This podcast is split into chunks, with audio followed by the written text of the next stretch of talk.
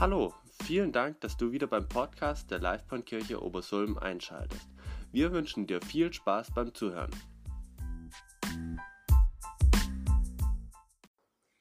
Heute geht es um Ordnung.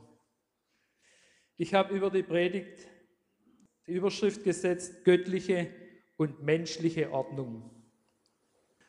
Wie kommt man auf ein Predigtthema, auf so ein Predigtthema oder überhaupt auf ein Predigtthema? Also bei mir ist es ganz unterschiedlich. Aber ich will euch ganz ehrlich sagen, wie ich zu diesem Thema gekommen bin. Es war auf dem Klo. Und zwar hängt bei uns auf dem Klo ein Kalender, den nennen wir den Klo-Kalender. Das ist immer sind so Monatsblätter. Vielleicht kennt den eine oder andere, der heißt Staun, der Kalender. Dann haben wir, schon, wir haben seit vielen Jahren Kalender dort hängen, natürlich jedes Jahr einen neuen, muss ich dazu sagen. Und im Juli war in dem Kalender ein Blatt, ein kleines Bild ist da immer dabei. Da war ein Pfarrer, der an einem gepflegten Garten vorbeikommt. Und dort steht ein Gärtner, ganz stolz auf seine tolle Blumenreihen, die er da hat.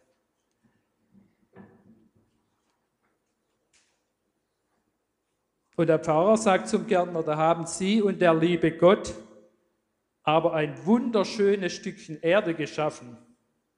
Vielleicht weiß der eine oder die andere schon, wie es weitergeht. Der Gärtner hat gesagt, da hätten Sie den Garten aber einmal sehen sollen, als der liebe Gott den noch allein gepflegt hat. Er lacht jetzt darüber, aber ich habe darüber nachgedacht. Wie ist es? Braucht Gott uns Menschen, hat er Anfang gemacht in der Schöpfung und er braucht jetzt uns Menschen, um das alles ordentlich zu halten? Oder war es vielleicht so, dass im Paradies die Baumreihen alle schön ordentlich gerade waren und erst durch den Sündenfall hat es ein Durcheinander gegeben? Und im Zusammenhang mit dem Sündenfall, das sagt der Gott anschließend auch auf deinem Acker Adam, da soll es Dornen und Disteln geben und du sollst dich da ablagen. Oder ist es vielleicht noch ganz anders und Gott hat eine ganz andere Vorstellung von Ordnung wie wir? Müssen da die Bäume und die Blumen gar nicht so schön in Reihen stehen? Vielleicht können wir mal äh, kurz strecken, wer hat einen Garten oder einen Vorgarten oder irgendwas, wo er Blumen hat. Ah gut, das sind schon eine ganze Menge. Die, die könnt ihr alle mit, mitdenken. Wie ist das jetzt bei uns? Wenn wir jetzt da rumfahren würden und die einzelnen Garten oder Gärten oder Vorgärten ansehen, was denkt ihr, wären die alle so, haben die alle das gleiche Ordnungssystem? Also ich glaube nicht. Wenn ich bei uns im Eberstadt im Graugarten geguckt habe, jetzt im Moment verwahrlost er etwas, weil es Baugebiet werden soll, aber vorher, da war jeder Garten anders. Jeder hat eine andere Vorstellung, was schön ist, was ordentlich ist und wie so ein Garten aussehen soll. Genau. Was denkst du, was das Gegenteil von Ordnung ist? Wild. Okay. Wir kommen nachher noch drauf. Und wenn wir dann vom Garten ins Haus reingehen, ich glaube, da kann dann jeder mitschwätzen oder in die Wohnung, ähm, gibt es auch unterschiedliche Vorstellungen, was Ordnung ist. Manchmal sind da die Vorstellungen von den Eltern und den Kindern ganz unterschiedlich. Ja, da sehe ich einige nicken. Die Kinder sind immer ganz besonders ordentlich, die Eltern, denen wäre es egal oder, oder war es andersrum. Aber das ist nicht nur bei Eltern und Kindern so, das ist auch bei Mann und Frau. In letzter Zeit habe ich ab und zu mal zur IKEA-Werbung gesehen. Da geht es darum, äh, um das Durcheinander und die Lösung ist dort, dass man einfach zu IKEA fährt und neue Möbel kauft und dann wird das Problem gelöst. Dann fahren die sogar nicht mehr auf dem Boden rum. Ich glaube auch nicht wirklich, dass das die, die Lösung ist. Aber ich habe, ich habe ein paar Mal dann, als ich die Werbung gehört habe, auch über das Ordnungsthema dann nachgedacht. Wir haben unterschiedliche Vorstellungen von Ordnung. Es gibt Ordnungsliebende, habe ich mal im Seelsorgekurs gelernt, und es gibt Freiheitsliebende. Und wenn wir jetzt in ein anderes Land gehen, dann merken wir das vielleicht noch deutlicher. Wingerder sind jetzt zwar schon in Deutschland zurück, aber nicht da. Die können uns sicher was erzählen, wie die Ordnungsvorstellungen in Kolumbien ganz anders sind wie die hier in Deutschland.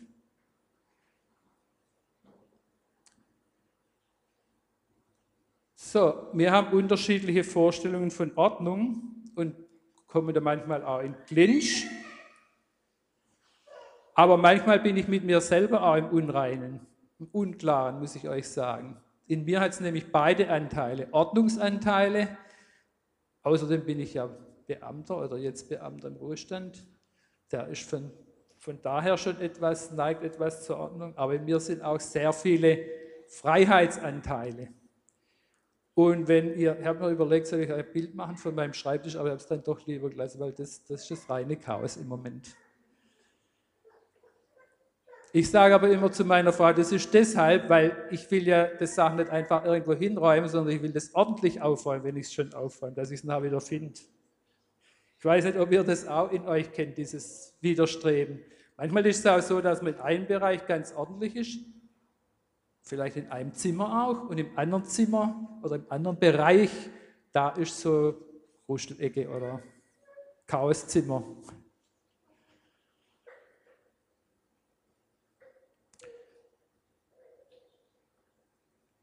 Dann ist mir noch eingefallen mit der Kleidung. Auch da gibt es unterschiedliche Vorstellungen, was ordentlich ist. Vor 50 Jahren war ich ein Teenie, ich weiß nicht, ob ihr euch das vorstellen könnt, aber es ist tatsächlich so. Da war ich äh, 14, 15 und da war es bei uns in unserer Gemeinde, ging es sehr ordentlich zu. Da war klar, was man am Sonntag anziehen darf, was man nicht anziehen darf. Heute ist das anders, aber damals war das so. Es gab zwar keine schriftliche Ordnung, auch nicht mal eine Gemeindeordnung, eine schriftliche, aber es war klar, wie das ist. Und wie, wie es wirklich ist, das haben die Gemeindeverantwortlichen, die Ältesten haben die bei uns geheißen, das haben die festgelegt. Und oft haben sie das Argument gebracht, ja, Gott ist ein Gott der Ordnung. Da, was soll man dagegen sagen? Gott ist ein Gott der Ordnung. Später habe ich dann aber eine Stelle gefunden im Neuen Testament, im 1. Korintherbrief, Kapitel 14, die rückt diese Aussage etwas zurecht. Ich weiß nicht, ob jemand von euch schon weiß, was dort steht. In diesem Kapitel 14, da geht es um, wie es in der Gemeinde zugeht, mit Zungenrede, mit Übersetzung, auch mit Predigen. Da hat übrigens nicht nur einer gepredigt, sondern wenn ein, der was gesessen ist, was eingefallen ist, dann hat auch der nach vorne dürfen, der andere hat sich gesetzt. Aber über allem, am Schluss schreibt Paulus, Gott ist nicht ein Gott der Unordnung, sondern, nein, nein, das war ja gerade das Tolle, dass dort nicht steht der Ordnung. Hat irgendjemand Ahnung, was da stehen könnte? Wenn ihr es nachlesen wollt, übrigens, weil ihr mir nicht glaubt, 1. Korinther 14, Vers 33. Gott ist nicht ein Gott der Unordnung, sondern des Friedens.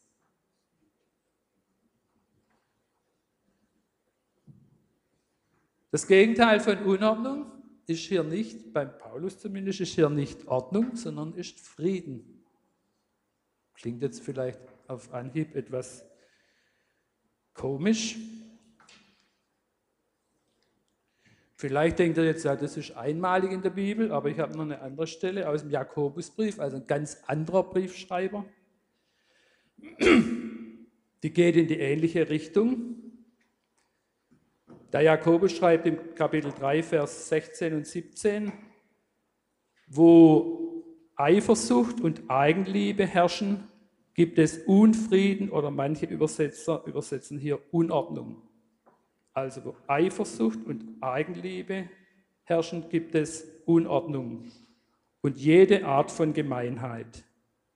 Dagegen ist die Weisheit von oben erst einmal rein, dann friedfertig, gütig, nachgiebig, Entschuldigung, sie ist voll Erbarmen und guter Früchte, unparteiisch und ohne Heuchelei.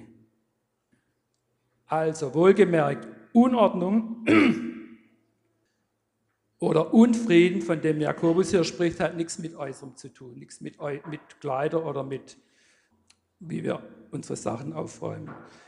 Unfrieden und Unordnung kommt von Eifersucht und von Selbstsucht, sagt Jakobus.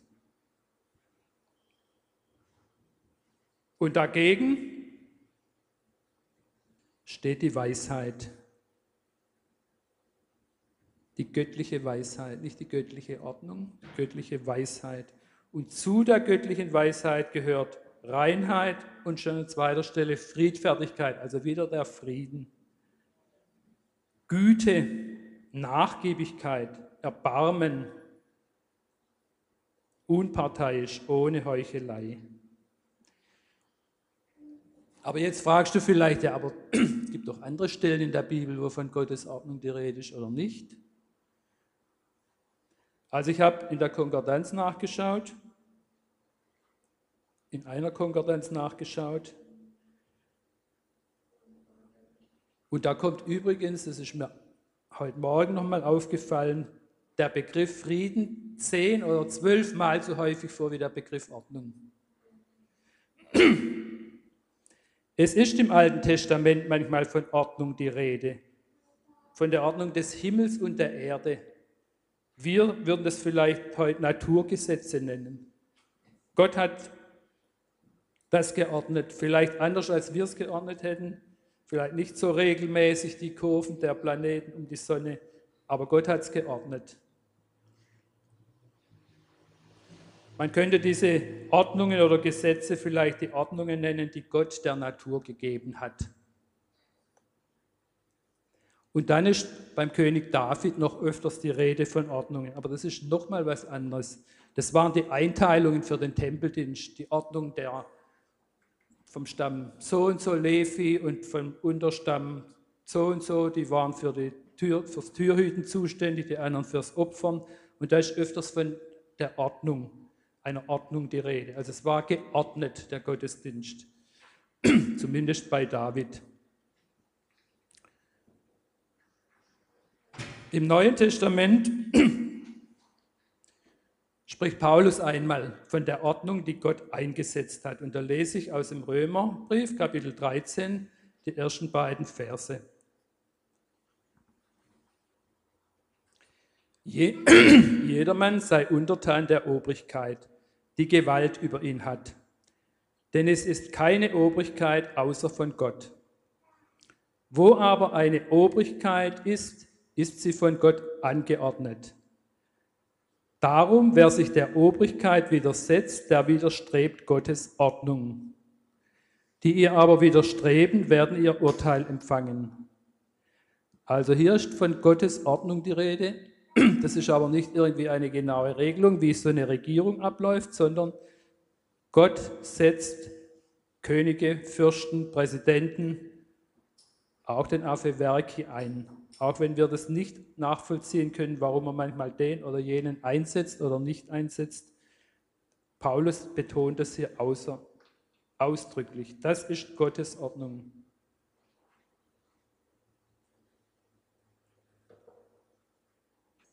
Aber jetzt fragt ihr euch vielleicht, was heißt es ganz praktisch für uns? Ist ja schön und gut mit der Ordnung, aber was heißt es praktisch für unseren Alltag? Wie sollen wir jetzt mit unseren unterschiedlichen Vorstellungen von Ordnung vorgehen, wenn die Kinder andere Vorstellungen wie die Eltern haben, wenn der Mann andere Vorstellungen wie seine Frau hat von Ordnung, wenn wir in der Gemeinde unterschiedliche Vorstellungen haben, was Ordnung wäre und wie, wie, das, wie Gemeinde geordnet sein müsste. Wir haben das ein bisschen so erlebt, als wir über die Gemeindeordnung uns Gedanken gemacht haben. Das ist nicht ganz einfach, weil die Bibel nicht sehr viel darüber regelt.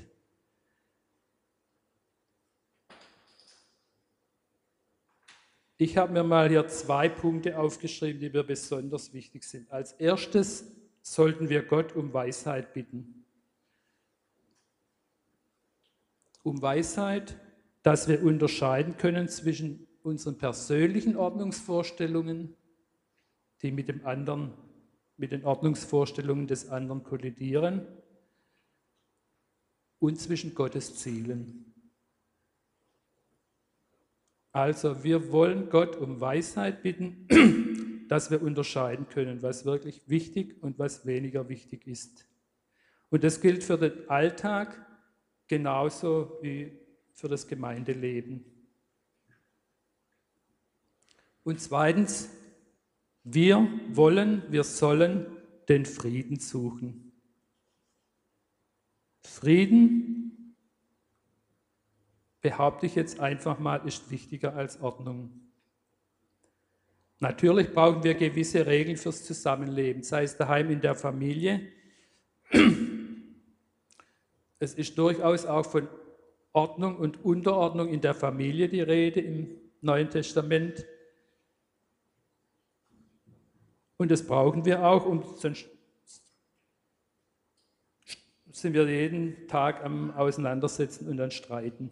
Es braucht man im Betrieb eine gewisse Ordnung, sonst funktioniert der Betrieb nicht.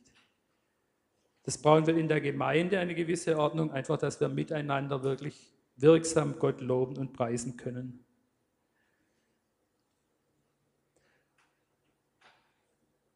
Und dazu möchte ich am Schluss noch ein Beispiel aus dem Römerbrief anführen, auch aus dem Römerbrief, diesmal aus dem Kapitel 14.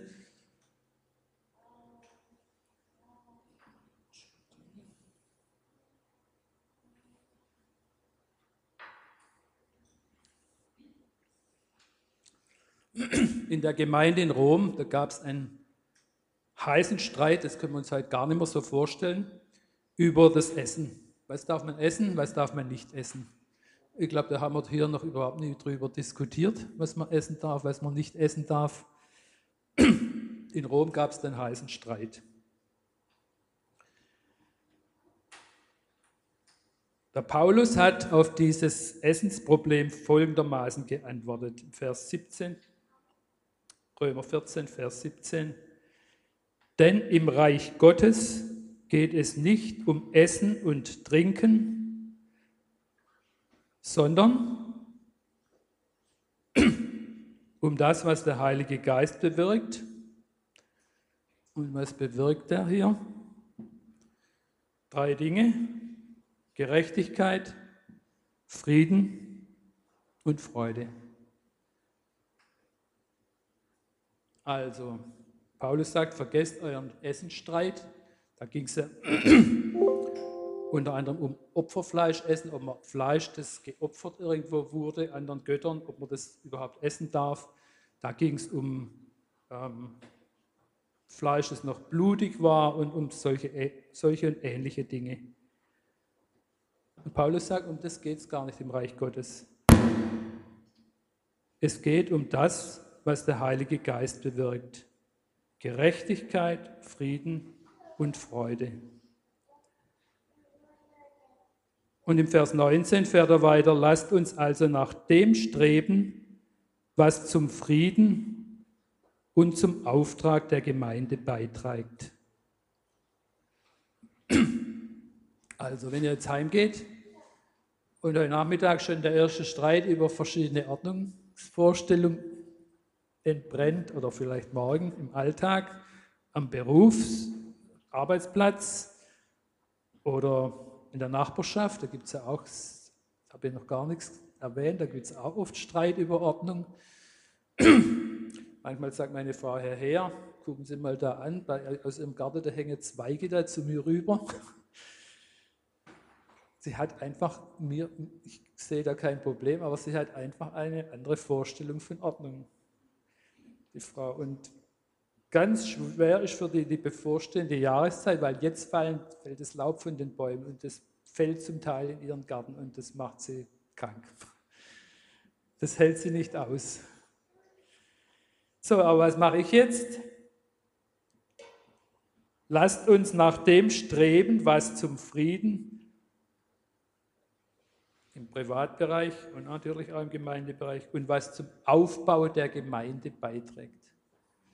Also wenn irgendwo in uns die Tendenz ist, über irgendeine Ordnung, eine Ordnungsfrage zu streiten, dann denken wir dran, was im Römer Kapitel 14, Vers 19 steht. Lasst uns nach dem streben, was zum Frieden und zum Aufbau der Gemeinde beiträgt. Also ich habe mir schon für nächste Woche vorgenommen, schon gestern, ohne, unabhängig von der Predigt, dass ich die Äste, die so arg weit rübergehen zu meiner Nachbarin, dass ich die mal wieder abschneide.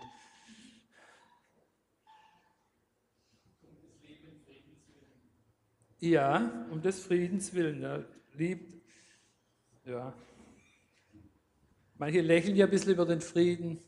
Friede, Freude, Eierkuchen und so, alles zudeckt. Das ist nicht damit gemeint, sondern wirklich der Friede, der in Gottes Sinn ist. Gott ist ein Gottesfrieden, steht ausdrücklich in der Bibel. In manchen Dingen ist auch ein Gott der Ordnung, aber vielleicht nicht in den Dingen, wo wir es meinen. Und dann gibt es auch noch Fälle, da weiß man gar nicht, wer Recht hat. Es, so, es gibt so Grenzfälle, da hat, da hat jeder ein bisschen Recht.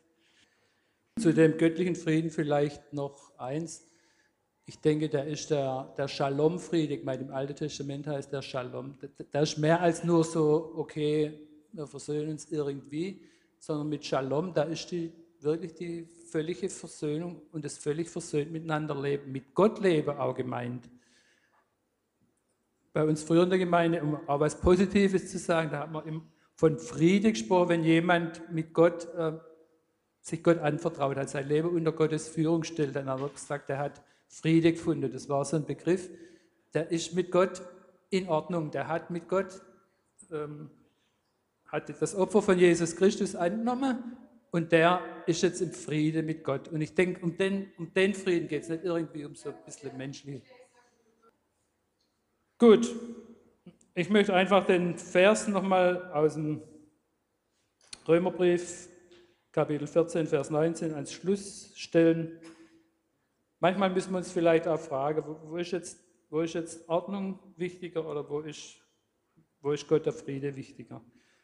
Lasst uns also nach dem streben, was zum Frieden und zum Aufbau der Gemeinde beiträgt. Und ich möchte noch beten. Vater im Himmel, du bist nicht ein Gott der Unordnung, sondern ein Gott des Friedens. Du hast Ordnungen eingerichtet in dieser Welt, sei es der, bei den Regierungen, sei es aber auch in Familie und Gemeinde. Und wir möchten das nicht irgendwie über Bord kippen, aber wir möchten uns möchten nicht vergessen, dass über alledem dein Wille steht, Frieden zu haben. Frieden mit den Menschen. Du hast deinen Sohn Jesus Christus zu uns gesandt um für unsere Schuld zu sterben, um uns mit Gott zu versöhnen, um Frieden, uns Frieden mit Gott zu verschaffen. Und du möchtest, dass wir in der Gemeinde in deinem Frieden miteinander leben, dass wir einander vergeben, dass wir lernen damit zu leben, dass wir in manchen Punkten einfach unterschiedliche Vorstellungen von Ordnung haben sei es in Äußerlichkeiten oder auch in anderen Dingen. Herr, wir möchten deine und deine Weisheit bitten. Du hast es ausdrücklich gesagt, wenn uns Weisheit fehlt, dann sollen wir dich bitten und dann schenkst du uns diese Weisheit. Wir möchten um diese Weisheit bitten, dass wir wirklich unterscheiden können, was unsere eigene Ordnung ist, unsere eigene Ordnungsvorstellung und was dein ist. Herr, und so möchten wir einfach unter deinem Schutz und unter deinem Segen in die neue Woche gehen und uns vielleicht ab und zu mal wieder in Frage stellen lassen, unsere Ordnungsvorstellungen. Sei es im Alltag, sei es in der Gemeinde, sei es am Arbeitsplatz oder in der Familie oder wo auch immer. Herr, schenke uns Weisheit, da die richtigen Entscheidungen zu treffen. Amen. You know,